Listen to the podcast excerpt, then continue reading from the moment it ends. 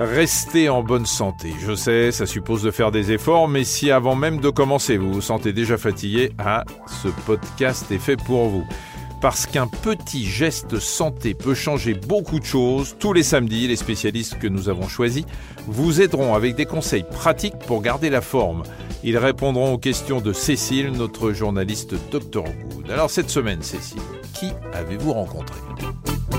Eh bien, cette semaine, Michel, j'ai interrogé François Trottin, directeur de recherche au CNRS. Il mène des recherches au Centre d'infection et d'immunité de Lille à l'Institut Pasteur de Lille. Et tout récemment, son équipe a publié les résultats d'une étude qui pourrait bien avoir des implications dans la lutte contre le coronavirus. L'équipe de François Trottin a voulu savoir de quelle manière un autre virus bien connu, celui de la grippe, perturbait le microbiote, mais aussi quelles conséquences ces perturbations pouvaient avoir sur les complications de la grippe. Et vous allez voir que l'alimentation joue un rôle central. On sait que le microbiote joue un rôle extrêmement important dans l'éducation du système immunitaire et également, enfin, dans plein d'autres fonctions, hein, notamment les fonctions euh, métaboliques, physiologiques de l'organisme.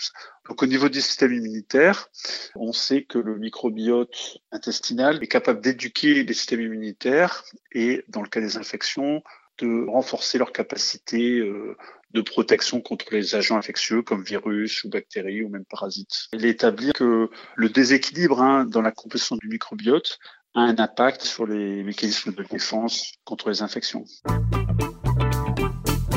Nous, on travaille sur la grippe et les surinfections bactériennes, hein, qui sont euh, une cause importante de morbidité, de mortalité en cas d'infection euh, virale aiguë comme la grippe. Alors, notre hypothèse, sachant que le microbiote intestinal joue naturellement un rôle protecteur contre les infections dans le poumon, hein, on s'est posé la question de savoir est-ce que la grippe, en altérant la fonctionnalité du microbiote, est-ce que euh, par ce biais, il peut euh, impacter négativement sur les mécanismes de défense dans le poumon? Alors, on a constaté qu'après euh, sept jours d'infection, il y avait des changements significatifs au niveau de la composition du microbiote. On voit par exemple qu'il y a un certain nombre de bonnes bactéries qui disparaissent, comme les lactobacilles, et il y a en parallèle une émergence de ce qu'on appelle des entéropathogènes, comme certains colis, Escherichia coli, qui peuvent émerger.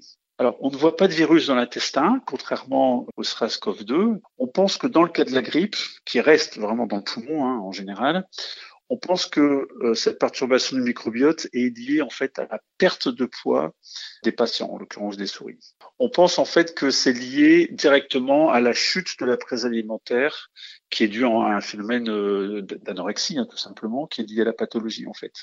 Donc probablement c'est lié à la quantité qui est ingérée en fait, et notamment des fibres qui impactent sur la production de ces acides gras à chaîne courte et sur la composition du microbiote a des similitudes entre euh, la grippe et ce qu'on voit actuellement au niveau du Covid-19. Il y a aussi des grosses différences puisque euh, le SRAS-CoV-2, hein, l'agent du Covid-19, est capable apparemment d'infecter directement les cellules dans l'intestin, ce que fait pas le virus de la grippe. Alors, on sait que la grippe a un impact indirect sur le microbiote, donc probablement parce que euh, on perd du poids.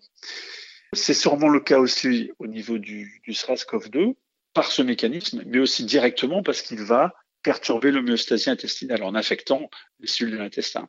Ce qu'il faudrait maintenant essayer de, d'étudier, c'est les conséquences de ces perturbations au niveau du microbiote intestinal sur euh, la pathologie qui est liée au Covid-19, ce qui va se passer dans le poumon, par exemple, puisqu'on sait que les patients développent une pneumonie sévère, une altération des fonctions respiratoires, et aussi euh, développe euh, une réponse inflammatoire euh, systémique qui est importante. Donc, est-ce que le, les perturbations du microbiote peuvent jouer un rôle dans ces mécanismes? La question est ouverte.